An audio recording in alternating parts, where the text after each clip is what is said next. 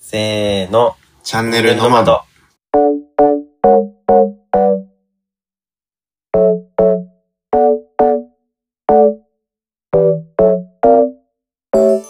シンガーソングライターの市隆です。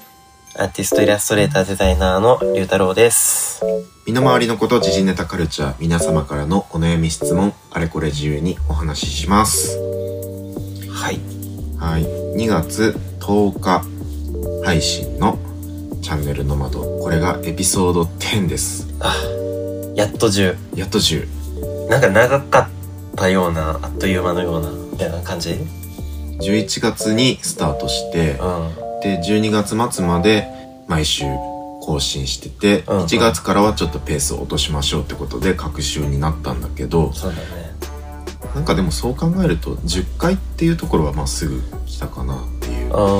感じかん。ななんかこう、ポッドキャスト始めようって話から、あそっかそっかなんかすごいこう、長いから、うんもう気分的には1年ぐらいやってる感覚か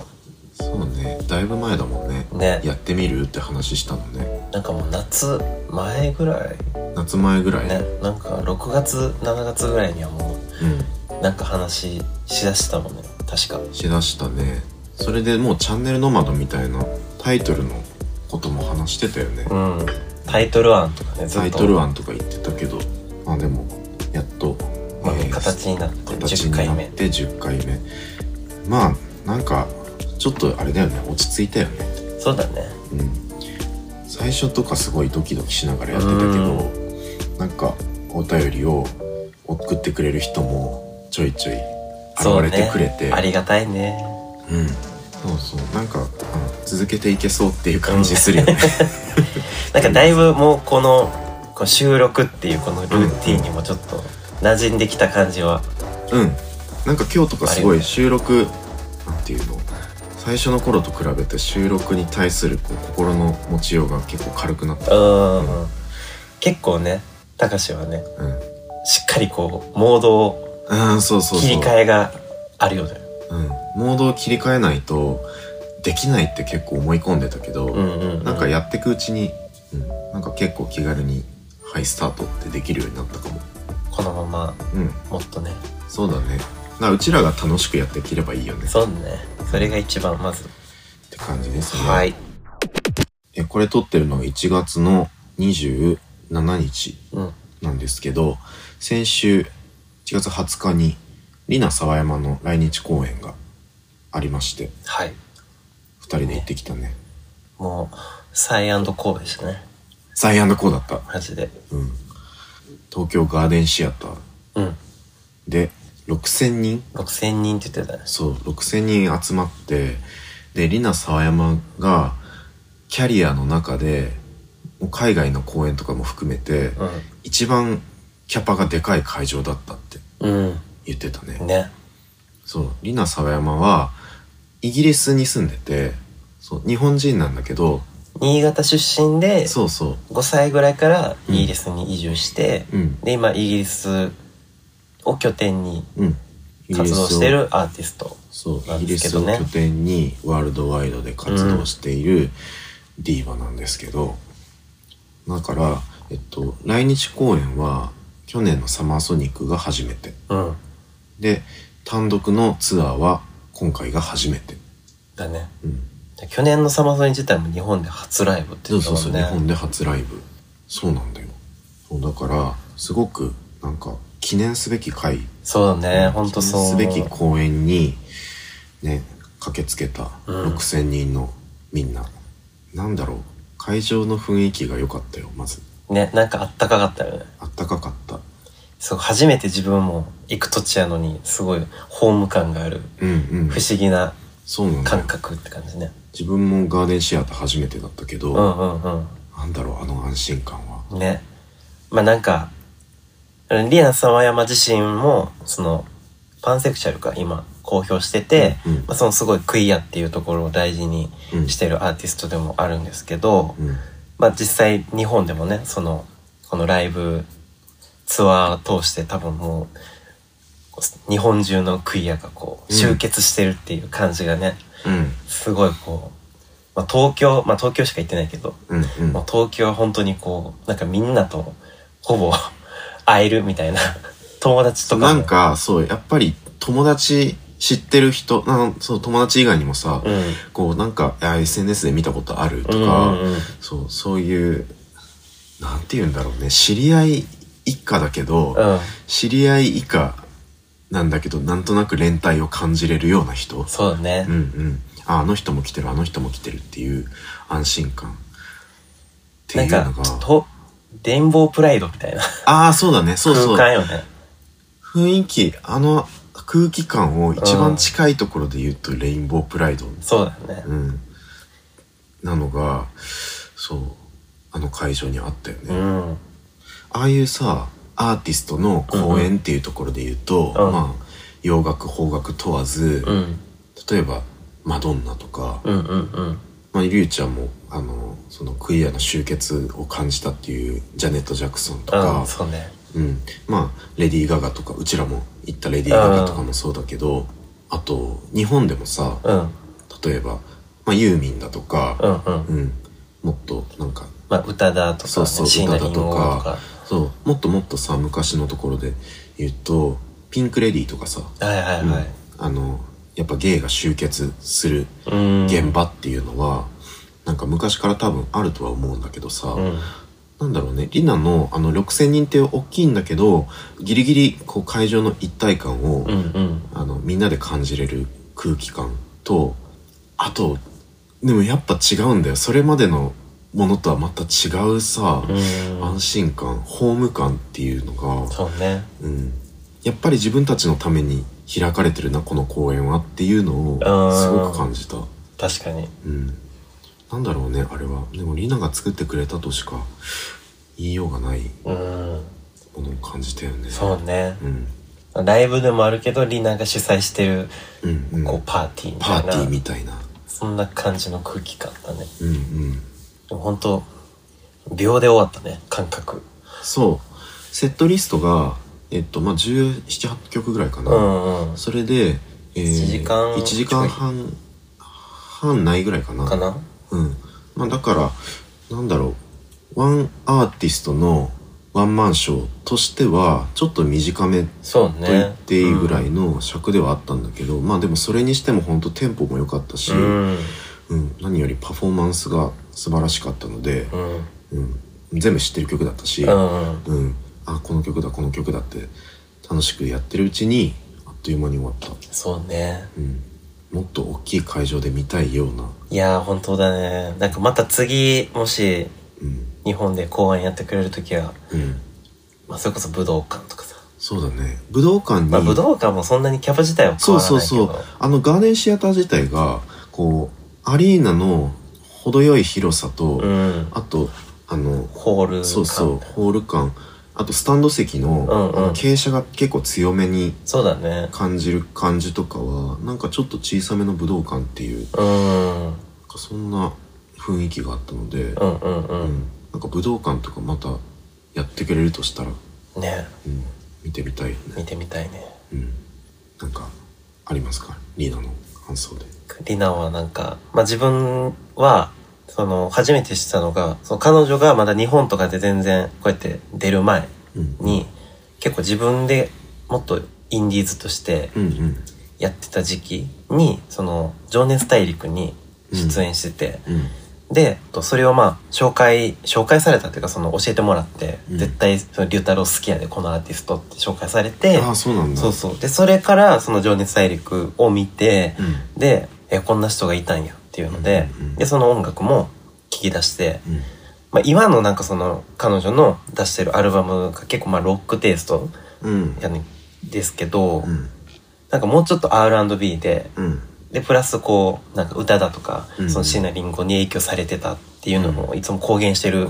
くらい、うんうんうんで音楽的にもすごいなんかそこのミックス感とうんイギリスの、うんイギリス感みたいなうんが混ざってる感じがすごいおしゃれやしかっこいいしみたいな、うっんていうのもあってなんか自分はずっとこう個人的に推してて、うんこうのんうん34年ぐらいかうんな。でそれで、まあ、どんどんこう彼女の活躍がねビッグになって。うんで今やっとこう去年のサマソにもリナ目当てで行ったしうんで今回もねこうやって今そのツアうんーも行けたし、うんもう個人的には大満足って感じかうな。んまあ、俺が聞き出しところの、あ,、うんあの、EP とかの、うんその、ああうん R&B 曲とかも、うんうん今後は聞きたいなっていう願望はうんあるけどね。そうだねやっぱ「ホールド・ザ・ガール」のツアーっていうことでうん最新曲が中心になってて、チェリーが一番古い曲ったそうのだかね。あの中や谷とチェリーが一番古いかな。もうか本当にアルバムうん、うん曲やりますって感じうんのうんそうだねセトリやったしね。うん、なんかもっともう十分絢爛なショーだったけど、うんうんうんあのもっとなんか予算かけれるようになってビッグになって、そうあね。のたっぷりと時間使ったショーができるうん。ぐらいのアーティストになってってほしいねそうね。うん、あと1時間ぐらい見たかったね。あと1時間ぐらい見れもるう願望としてはね見れる見れる全然見れるね高橋はどうですかそうだねななんかリナが最初の方にさこうまずは隣の人に「セイハローしてください」っていう、そう、それがねう。んうん、やっぱりこうなんかアーティスト対この見に来てる一人一人それぞれっていうのもあるけどそこで観客同士の,、うんうんあの横と縦とのあの壁をまずそこであの柔らかくしてくれたことで、うん。こうまた一体感を作ってくれたと思うしそうねう、。ん、ここはセーフスペースだっていう風に、うん。あのリナがあの雰囲気を作ってくれたっていうのがまず素晴らしいスタートだったとうん。思う。なかなかさ、自分もいっぱいライブ行ってきたけどさ、うんなんかあんな最初の MC で、あえてその、ここはセーフス、セーフペスペースだからっていうのと、うんうんうんその、周りのみんなに挨拶してね、うんみたいな、ああいう、こう、うんうん空間作りみたいなうんうんところをやるアーティストってなかなかいないなと思って。そうそれまでのさこうクイアな人たちが集まるうんうん。クイアな人に人気で集まるライブ、まあ、マドンナとか、うん。そういうところとの違いは何だろうって思ったらあのやっぱり会場に行ってもクイアな存在っていうか実はいますっていうその隠れキャラみたいなうんうん存在なのかそれに対してリナのライブの会場ではもっともっとこうあったかいホームうん。としてもっともっと自分らしく入れる、うんううんうんん。もっと解放していいって思える場所だったんじゃないかなっていう。そうね。うんなんか今までさ、やっぱその枠がさ、うんどうしても海外から来るアーティストにう思いを寄せるしかなかった。んうんまあ今も実際、うんまあリナはイギリスから来てるわうんけやけど、そうねまあけどなんかやっぱその日本人のアーティストで、そういううんうん空間作りができるアーティストがなんか出てきたっていうのが個人的にもあすそごいうだね嬉しそれいもすごく大きいなんか新しいマジで時代って感じがマジすでるいねなかったよねうマジでそれだけは本当にいなくない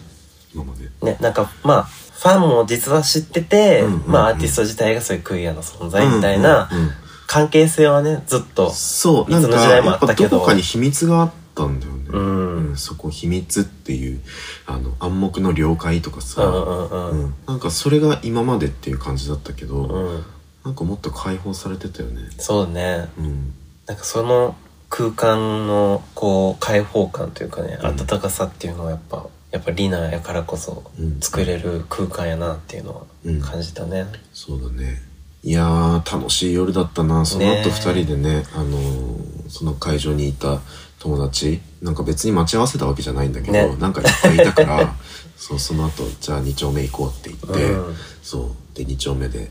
リナのライブの感想を言い合いながらうんうん、お酒飲んででまあ朝までとはいかなかったけど そうなんかすごい眠たくなってきて途中でそそうう,、ねそう楽しかったけどね疲れうん、疲れてうん心地よい疲れうとん共に帰ってったって感じよねちゃんとやっぱこう日本のこうねそのリスナーにもちゃんとクイアなリスナーにもうんリナの存在がこうこんだけ知られてるっていうあの状態はすごい良かったね。うんだねまたいいアルバム作ってほしいしうん、また帰ってきてほしい。また帰ってきてほしいうん、ついていきますってことでそうだね。うんこれからも俺たちもリナ沢山として俺たちもリナ様山として生きていきましょ生きていきましょうじゃあ、えーまたお便りいただいてるので読んでいきますう。お願いします。ラジオネームあごひげさんはい。たかしさん、りゅうたろうさん、こんにちは。こんにちは。こんにちは。今年に入ってお二人のポッドキャストを知り、やっと配信追いつきました。ありがとうございます。ゆうたろうさんは初めましてですが結構昔から SNS フォローさせていただいてましたありがとうございます。ポッドキャストでお声を聞いて意外と可愛らしい方なんだなと思いました意外と可愛い声ってことかなそういうことかな。たかしさんは私の大学の先輩で何度かお話をしたことがあるのですが覚えてらっしゃいますでしょうかかっこ笑質問なんですがお二人はどんな学生生活を過ごされていましたか音楽やイラストデザインなどきっと他ではない過ごし方をされていたんじゃないかと思いますぜひ聞かせてくださいこれからも応援していますありがとうございますございます。えーっと高橋さんは私の大学の先輩でということなのでなんとなく何人か思い浮かぶんですが、うん多分この子かなっていうのだけ頭に思い浮かべて、はい。まあお話を進めようと思いますまあそういうこともあるよねそうだね。うんで質問なんですがお二人はどんな学生生活を過ごされていましたかっていうことなんだけど、うん。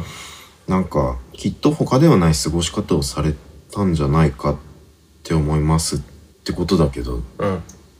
なんかでもまあ別に自分では 普通だったかなっていうあどうですかあ、りょどううたろうさんなんかな。まあなんかその、どこのタイミングうんっていうのもあるけど、うんまあ、ちなみにだからりゅうたろうさんはイラストを、うんえっと専門学校でうん学ん専で攻いしててで、まあ今って感じなんですけど、うんうーうんん。まあなんか、イラストの学校っていうのもあったし、うんなんかそれまでやっぱ、なんか自分がそこまでこう、まあ絵は好きだったし描いてたけど、うんなんかそれをこう、仕事にしていこうみたいな、うんまあ仕事にし、な、していきたいなっていう思いはあったけど、うんなんか実際にどういう形で仕事していきたいみたいなのが固まったのが専門学校やったから、うんうんうんこう、で、まあ、趣味ペースでずっとうん高校生終わるまでは書いてて、うんけどなんかその専門に行くってなった時に、まあなんか結構母と衝突はあって、うんまあなんか険しい道っていうかね、うん狭い道やのに、やから、うんあの、その覚悟はあるんかみたいな話とか、うんなもっとこう確実に資格とか取って、うんうん食っていけるような仕事の方がみたいな風に母は話してたけど、だから自分はいやそんなんうん嫌いみたいな、うんもうなんかスーツとか着たくないし、うんみたいな 感じで、まあ、押し切って、うんまあそれで行かしてもらった専門なんですけど、うんうんうんりゅうちゃんはでもあの結構自分にも話してくれるけど、うんあの今でも付き合いが長い友達とか、うんその時できたって感じだよね。そうだねだからすごい一番学生生活したなって感じのうん感覚はやっぱ専門学校かな2年しかなかったけどうんすごい志が一生うんというかまあそういう仕事やっていきたいみたいな子も多かったし、うんまあなんか初めてこうそういうね、まあ、そういう空間うんちゃんとこう絵を描くっていう、うんうん環境に身を置いたのがその時初めてだったのもあるし、うんあとはやっぱそこでこう広がっていくその輪というかねうんとかもたくさんあったから、うん自分的にはずすごい行ってよかったなと思うし、うんまあなんかその専門学校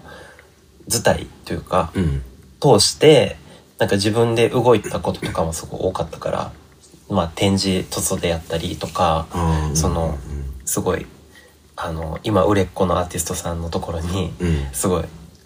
勝手に出向いてあのあポーートフォリオ見てくださいとかねあーすごい学生っぽいそういうのを、うん学生やから学生だから何でもうんいいやと思って、できるしと思って、あーまあ結構怖いもの知らずなとこあったかもね学生の時って。うん、なんかそれがそうやってできたのが今となってはいい思い出かなみたういんなうんうんそうだね感じはあるかな、そうういうんのいいよね、うんまあなんかねしんどい思いも結構いろいろあったけど学生の時何がしんどかったあーまあなんか自分基本的に学生のくせに学生が苦手っていうのがあって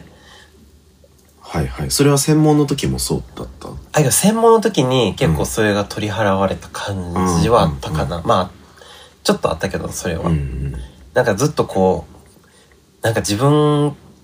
が無理やりここで馴染まないといけないみたいな空気感というか、あー多分りゅうちゃんもまあ自分もそうだけどうんあんまり協調性はないんだよねそうだねなんか集団行動がまだあんまり得意じゃないのもあるし、うんこうなんか学生らしくいとかないといけないとかそういう校則とか、なんかなんかそういうのが全てしょうもないって思っているようなあーこう なるほどねドライなうんうんうん子供やったんで、なんか早くこう大人になりたいうんうんうんでなんか自分がずっと好きなこうアーティストだったりとか、うんなんかそういう人物とかが、うんもう基本的にやっぱもう30歳から上のうん世代の人とかうんばっかりやったから、うんなんか早くそういう年それぐらい成熟した人たちうんみたいになりたいみたいな、ああそういうふうに思ってたんだそうけどなんかすごい学生の自分はその未熟さをなんか生かさないといけないみたいな、うん生かさないといけないっていうのはちょっとあれやあけどのねねそうそうなんか年なりにえっと頑張ることがなんていうの、まあ、求められるっていうところ場面もあるし、うんそうそうえっと背伸びしないっていうのかなそうそうそうなんか背伸びしてるって言われるのがすごいなんかうんうんモヤモヤするといううんか、うん大人らしく振る舞うのが自分としてはうんうんすごいやりたいことやのに、うんなんかそれがこうちょっとバカにされるみたいな風潮がなるほずどっとね嫌だったかなってういんう、うんうんうっんていうのがあったのねそうねうんまあだからそういうのもあってまあなんかこう、まあ、その自分のやりたい方向性みたいなのがだいぶその専門行ったことで固まってうんまあそれで、まあ働きながらいろいろねうん、活動してきて、うんまあ今って感じ。うんだから、うんまあそうだ、専門は言っといてよかったなっていう、個人的にはね。うんうんうん全然そういう道に行かなかった人の方が多いけど、あ同級生同級生とか含めてうんまあそれはね、個人の、各々の考えがあるからうんうんいいと思うし、うんうんって感じかな。 はいはいはいうんはい、どうですかね振り返ってみるとすごい楽しかった、うん。でなんか、まあ、自分はりゅうちゃんとまあちょっと似てるところがあったのあるって思ったのは、うん。あの自分もあんまりこう学生なんていうの学生らしく学生として学生らしく振る舞うのがうん。結構苦手なだったのでなんていうんだろう自分も本当に協調性がなくてさうんうん。ササークルとかに入ってなかったかなあったけどはいはいはういんはい。大学のサークルに入らなかったなんか傍から見てても、うん。あの仲間とか、えっと飲み会とか、うんうん。そういうノリが本当にダメではい。本当に無理で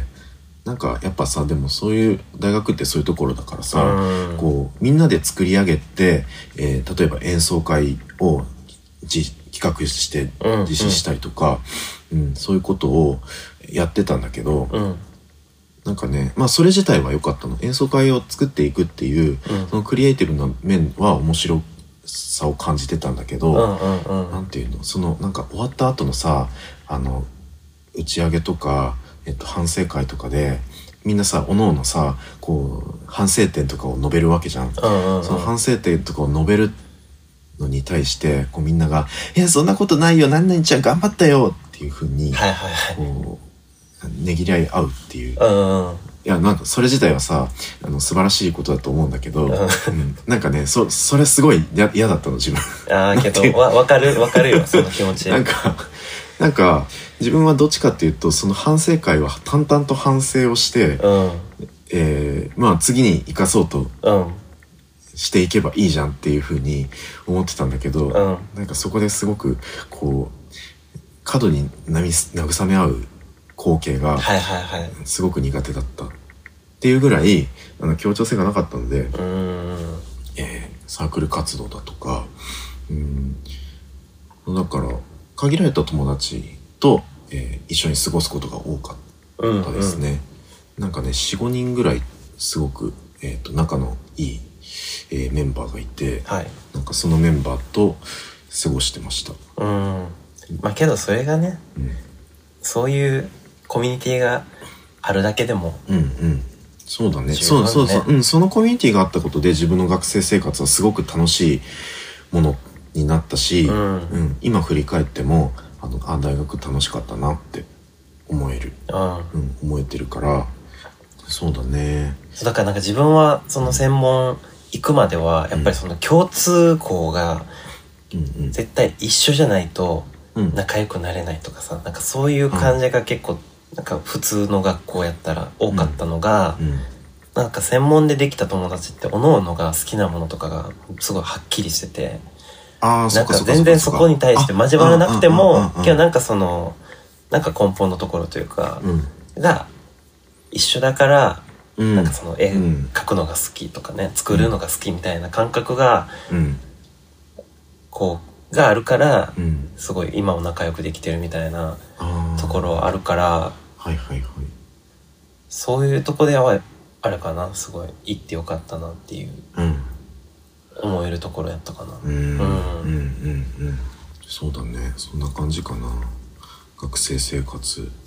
あとはまあ自分はさ学生の時うん大学の時は本格的に自分のセクシャリティをじゃあ受け入れてみようってうんうんうん思い始めたところだったのでもうその面に関してはうものすごく苦労したっていうか苦労っていうのじゃないな悩んだはいはい。うん悩み苦しんだ学生生活だったかなうーん。うんまあでもその悩み苦しんだっていう時期があったおかげで、うん。こうその時にすごく LGBT っていう言葉を知ったのもその時だったんだけどうんさ、うんううんん。あの LGBT 関連うのん。書籍はいはいはい。をすごく読み漁っていて、うん。うん、なんかその時に身につけた知識、えっとセックスとジェンダーの概念の違いとか、うん。うん。えーセクシャリティそれぞれの LGBT それぞれのセクシャリティはどういう区分でカテゴライズされてるかみたいなのをうんうんうん。その時に、えー学んだ自分で探して学んだ知識っていうのが結構今の、えー自分を支えてる部分っていうのがすごくあるので、うん。まあ、なんかあの時悩んでよかったなとは、そうね。やっぱそういう時期って大事よね。うん、なんか自問自答する。うんうんうん自分って何者なんだろうっていううん。そう確かに。そういうのをすごく考えてました自分はそれで言うと専門学校でうんオープンになったから、セクシャリティをう。んうんなんか高校までは、すごいこう、彼氏を彼女に置き換えて話すみたいああな生活がね、結構構続いて、うんまあなんかもう、高3の時とかに結構もうそれが、うんもう問い詰められうんちゃって、うんまあ複数人にはもううんカミングアウトをね、うんまあだからもうそれも状況的にはほぼアウティングみたいな、ああ強制的な強制カミングアウトみたいうんな空気感。まあ自分はもう良かったけど、いやうん逆に言えて、まあその、言った相手の子がうん結構しっかりしてる子やったから、うん特別そこで悪い風に噂が広がったりとかしなかったから、うんうん結果的に良かったけど、うんでなんかこうまあ一回ね高校生活が終わって全く別の環境にね身を置いた時に、うんなんかそういう、ね、恋愛トークみたいなうんなった時になんかふとこうあここでもうまた一から嘘を重ねていくのめんどくさいなみたいうんうなんうん思って別に何もこうそこに対してもう今ネガティブなことないしなって思った時にもういや自分ゲイやからみたいなうん話をしだしてからすごいなんか楽やったかなやっぱうんうん環境的にも。うんうんまあそのね同級生の男子は結構しかもそういう知識とかうん多分そういう当事者がいなかった子たち圧倒的に。うんだからやっぱその理解とかしてもらうしてもらうというかそのね多分みんなの中でしっくりこなかったっぽいうんうん話はう半年とか1年後ぐらいによくは、うんみんなから話してくれたけど、んうんまあそういうのも含めてねなんか自分が解放そういう面では解放的に過ごせたのが専門学校うんだったから、それをか隠さずうんうん過ごせたのはなんか一個うんターニングポイントだったのかな。うんうんううんんなんかこうやって話してるとだからお互いにまあ今につながるうんうん必要なこう時期というかん経験を積んだ時期だったって感じだねうん、そういう時間かな。うんまあ、あとはやっぱ自分はもうひたすら作る作って発表してその、ねそういう活動していくっていうところもなんか全然まず経験がなかったからあそっかそっかそうそうまあそこでそういうふうにどうやってそれを仕事にしていくとか、うんどういう世界があるみたいなのを、うんまあ、学べた期間だったから、うんうん本当に自分は言っといてよかったなっていう、んなんかあのまま独学で今までやれてこれたかって言われたらちょっと不安なところはかああうんそうだそうだよね、なうん、自分も独学じゃちょっときつい部分があったと思うう、んうんうん、大学でマジで、うん、自分だとと手たどり着けないようないろんな音楽をを知れたから、うんうん、そういうのがあったねまあそんなところでしょうかかねまあ、うんが学校生活学校生活というかまあ学生の間では、うんなんか話すとね多分うんもっといろいろお互いあると思うけど、ざっくり、ざっくりこんな感じうんかターな、ニングポイントで言うとそこら辺かなうん、あそうねそう自分はねあの結構忘れられない初恋みたいなのがあったんですけど学生うの時、んうんあのそれはジョソラジを聞いてく ださいジョソラジでちょっと話してるんでそうだね、うんジャスラジでうん市高市出演会をねあそうそう市高出演会をぜひ聞いてくださいはいそのとこかな感じかなはいお便りありがとうございましたあごひいさんありがとうございましあたりがとうございますなんかこの間友達がねうんあのチャンネルの窓をすごい聞いてくれてる友達うんうんとお茶しててですごい楽しんで聞いてくれててであー自分がねなんかお便りがみんなもっとくれたら 嬉しいなってい うことを、うん、ポロッと言ったらうんお便りにテーマを設けたらいいんじゃないかっていううんうんうん提案をしてくれて何がいいかなって思ったんですけどなんかめちゃくちゃベタなテーマとかで言うとさうんは初恋の思い出とかさ、いはいはいうん、こっち的にはさうんリスナーの話が聞きたいっていうのがあるの、うんうんうんうんうんあなたのことをテルイヤーストーリーっていう感じ、はいはいうん、っていう感じだから、うんうんなんかカミングアウトの思い出とか、うん初恋の思い出とかうーんあとなんだろうねまあなチャンネルの窓的なテーマで言うとうんそういうところになるのかなって思うんだけどうんうん何がいいかなちょっと一個決めてあのー投げてみようかそうだねこの回でうん今回の流れで言うとなんかその自分にとっての特別な学生生活ああうんうんそうね学生せ学生生活の思い出にしよっかとかにしよううんまあそのね、うんゲイとしての目覚めとか含めてみたいなうんそうね初恋でもいいし初恋でもいいし、じゃあ、そうしよう。えー今週のトークテーマは、学生生活の思い出ってことで、えーお待ちしております。いきなり いきなりいきなりなんかでもこれ、隔週だから、あれかな。めっちゃ読まれるの後みたいになっちゃうな。うんまあけどうん。言うても結構手前に来たやつでも俺らうん。呼んでるからそんなにうんうんうん。そんなになラグないかな。大丈夫でしょうん。まあ、その、この2週間の間に送ってもらえれば。海パンとかだってもううん。 2シーズンぐらい遅れて喋ってるからああそうなんだそっかああんま気にしなくていいかいいんじゃないかうんあのもしなんかあのたまりすぎてなんかマジで読めないっていうことがあったとしても、なううんちら読むんでうんうんうちら絶対読むんでうんなんかとりあえずチャンネルノマドの2人にこのこのエピソード見てもらいたいみたいなのだけでもいいよね別にうん、全然うん、あの「テルユアストーリー」っていう感じで、えー学生生活の思い出教えてくださいはいはいお願いしまおす願いしますえーこれを配信してる時は2月10日今これ収録してる時がね1月27日なんですけどめっちゃ寒くて、大寒波うん、大寒波が到来してて、もう本当に水道とかもめちゃくちゃもうキンキンに冷えてて、ねえほんまにねさっきお米研いだらもうお米研いだその一瞬だけでマジで 骨が骨がっていう感じがあって、うん、ね本当にマジでさリアルガチで皆さんご自愛くださいレベルのそう寒波がねなんかさあのさっきね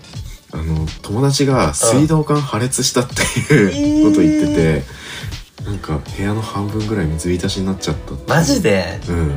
ていうね今しかもこの寒さでしょうんそうそうツイートを見ましたマジで大変なことになってると思うけおど悔やみ申し上げますって感じです2月10日ぐらいはどうなってるだろうね、ねちょっと落ち着いててほしいですけどまあけどなんだかんだ1月からうん2月終わりまでぐらいが一番寒い時期っちゃ時期よねそうだよね冬ってうん自分はありがたいけどえっと2月10日だからこれエゴイスト映画「エゴイスト」の公開の日なんですねうんやばうちらが楽しみにしてた映画がね、そう楽しみにしている映画「エゴイスト」鈴木亮平と宮沢ひよひよあ宮沢ひよ費用やったっけうんひよひよはひよだけど宮沢ひよかなうんうんの、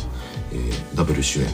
えーゲームービーうエゴイストまあ多分速攻でうちら見に行ってると思うけんどそうねうんまた見終わったらうん話したいうん見終わったら、えーぜひ語りたいうん語りたい感じになってるといいなうんあのちょっと個人的に、うんあの今原作をねうんちょうど読み終わったタイミングなんですけど、うんもうちょっとすごいあの思いが募りすぎて個人的にはね結構響いた絵うん作品だったんで映画もねそうねどんな感じに仕上がってるかな結構そのね作り込みもかなり気合が入ってるのがね今だいぶこうプロモーションでもそううさんプロモーショ伝わンってくるでからし伺い知れる、えー情報だと、うんやっぱあの当事者の当事者が、えー、とキャストとして、えー俳優として出てたりとか、あと,、えー、とセックスのシーンがあるんだけどセックスシーンにインティマシーコレオグラファーそうだうねんえっと、要は、えっと、ゲイのセックスを、えっ